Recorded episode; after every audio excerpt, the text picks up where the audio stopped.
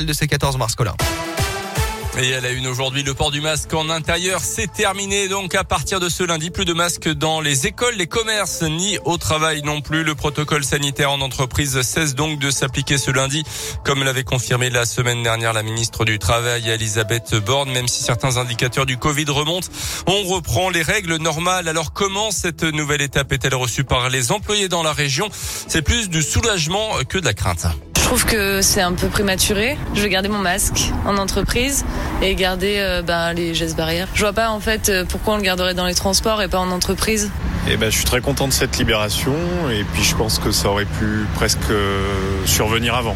Moi j'en vois beaucoup qui désobéissent déjà à la règle donc je pense qu'il y en a beaucoup qui, qui, en avaient marre. Une renaissance, une, un retour à la vie normale parce que quand on est souvent en réunion toute la journée avec des masques, on est tous contents de pouvoir l'enlever. Ça va faire du bien ça va faire du bien de revoir un peu les visages de tous les collègues. On en avait vraiment marre dans, dans tous les lieux, mais bon, au moins, c'est ce qui est une bonne chose, c'est ça va s'arrêter.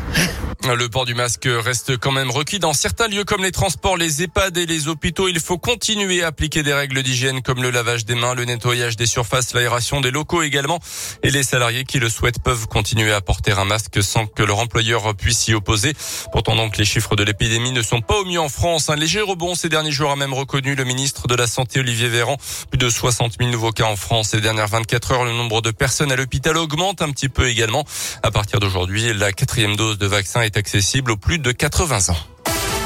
Dans l'actualité également, en Auvergne, une antenne téléphone vandalisée dans le puits de Dôme à ce week-end. Ses pieds ont été sciés d'après la montagne. Une enquête a été ouverte et s'oriente évidemment vers des dégradations volontaires. Une enquête, une antenne qui avait été installée en décembre 2020 pour couvrir une zone blanche montagneuse.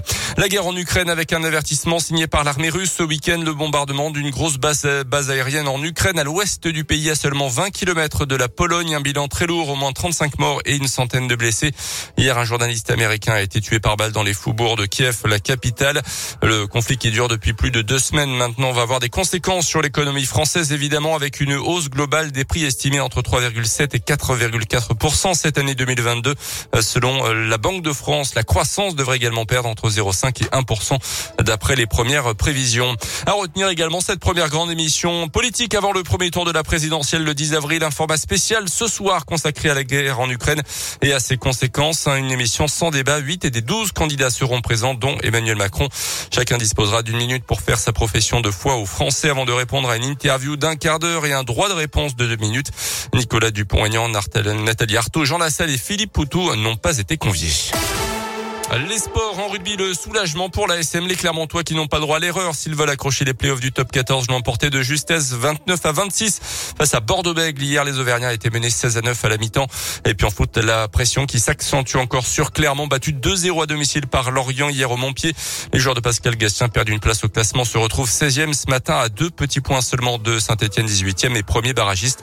Prochain match à Lens le week-end prochain. On a gagné à Marseille depuis plus rien. Et voilà, c'est ça. C'est compliqué. Ça hein. de pleine. Bah, hier, j'ai regardé le match, j'ai vu l'erreur de, de, Cédric oh je me suis dit, oh là là, mais qu'est-ce qu'il a fait hein, Lui, ça n'y arrive jamais. Bon, on lui pardonne, hein, évidemment, mais bon, elle nous fait mal, celle-ci.